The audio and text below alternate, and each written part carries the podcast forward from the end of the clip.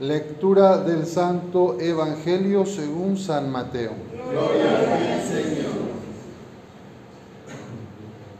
En aquel tiempo Jesús vio a un hombre llamado Mateo sentado a su mesa de recaudador de impuestos y le dijo, sígueme. Él se levantó y lo siguió. Después, cuando estaba a la mesa en casa de Mateo, muchos publicanos y pecadores se sentaron también a comer con Jesús y sus discípulos.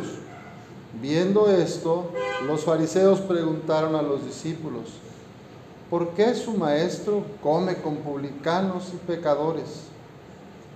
Jesús los oyó y les dijo, no son los sanos los que necesitan de médico, sino los enfermos. Vayan pues y aprendan lo que significa yo quiero misericordia y no sacrificios. Yo no he venido a llamar a los justos, sino a los pecadores. Esta es palabra del Señor. Pueden sentarse.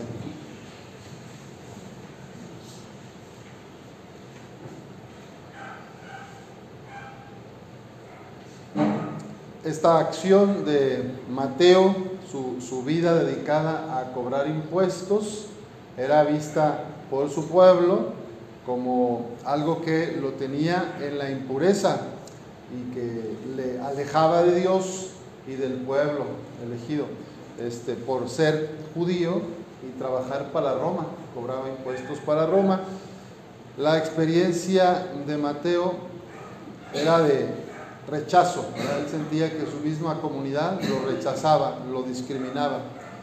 Y pues quizá vivía con ese sentimiento de, de, por qué me, me, metí en esto, ¿verdad? Porque me va bien, quizás tengo una casa, tengo dinero, pero, pero no estoy del todo bien, me falta algo, estoy, me siento vacío.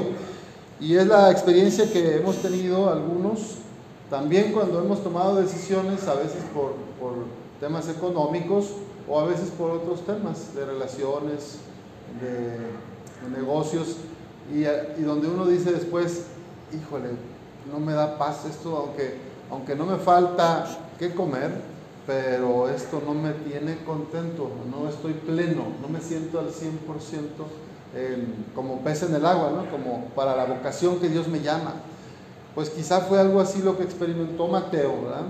Este, que le iba bien, que tenía oro, que tenía posesiones, ganados, tierras, pero no tenía lo más importante, que es este sentimiento de paz interior y de saber que su vida estaba siendo fruto para los demás.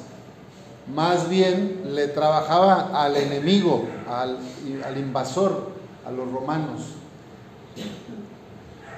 ¿Y cuántas veces yo, cuántas veces de, manera simbólica, nosotros también le trabajamos, cobramos impuestos para el, para el otro?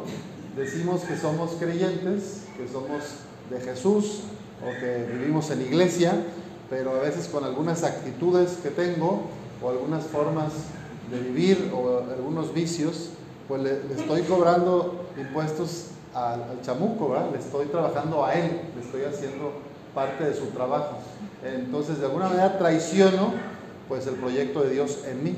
Cuando pecamos, cuando nos alejamos de Dios, cuando maltratamos a los hermanos, cuando juzgamos, condenamos, señalamos, cuando pues desde el niño que se queda con el cambio de las tortillas hasta el que defrauda grande eh, en una empresa o en el gobierno, hay un desvío de recursos, pues todo, en todo ello estamos cobrando impuestos para Satanás, le estamos trabajando al otro. Y entonces es un momento de revisión que podemos hacer, cómo yo he estado actuando en lo que va del año este, a, esta a esta fecha, viendo a, la experiencia de Mateo, ¿verdad? ¿De qué manera yo le ayudo al enemigo? Estoy traicionando el proyecto de Jesús. ¿En qué formas yo cobro impuestos para Roma? ¿verdad? Bueno, para Roma podríamos decir para el infierno. ¿verdad? Le estoy trabajando al, al dueño del infierno. A veces. y de qué manera quiero o qué cambio necesito hacer para trabajar al 100% para Jesucristo, para el reino de Dios. ¿Qué, ¿Qué, actitudes tengo que cambiar? ¿En qué necesito dejarme transformar? Hay veces que no se nota, ¿verdad? No se nota nuestro pecado, no se nota que le cobramos al enemigo.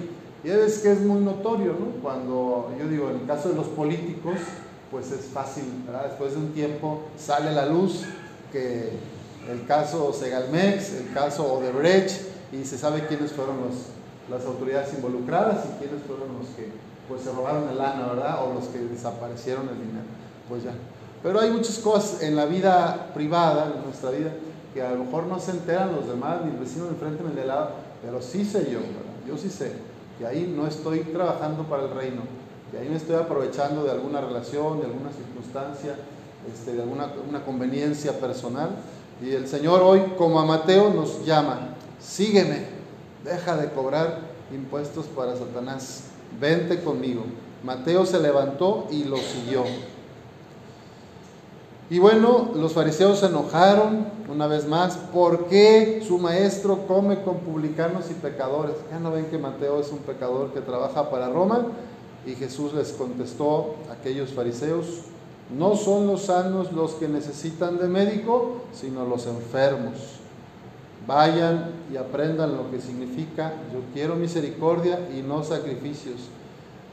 Pues si yo muchas veces eh, no hago lo necesario para mejorar mi persona, para hacer más cercana mi relación con Jesús, pues qué derecho tengo, ¿verdad?, de juzgar a los demás y decir, usted no está siguiendo bien a Jesús, usted no está alcanzando el proyecto de Dios en su vida, usted es mediocre. Bueno, pues hay que, hay que volver a verse uno mismo, ¿verdad?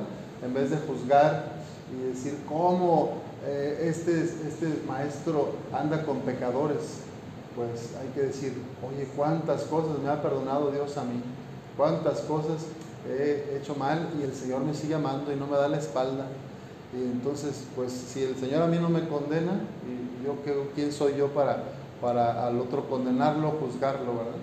Pues que el Señor nos ayude a ser misericordiosos y compasivos con los demás, a no juzgarles, sino más bien a trabajar en nuestra propia persona a dejarnos liberar el corazón de resentimiento, de rencores, de envidias, de chisme, de todo lo que es trabajar para el enemigo.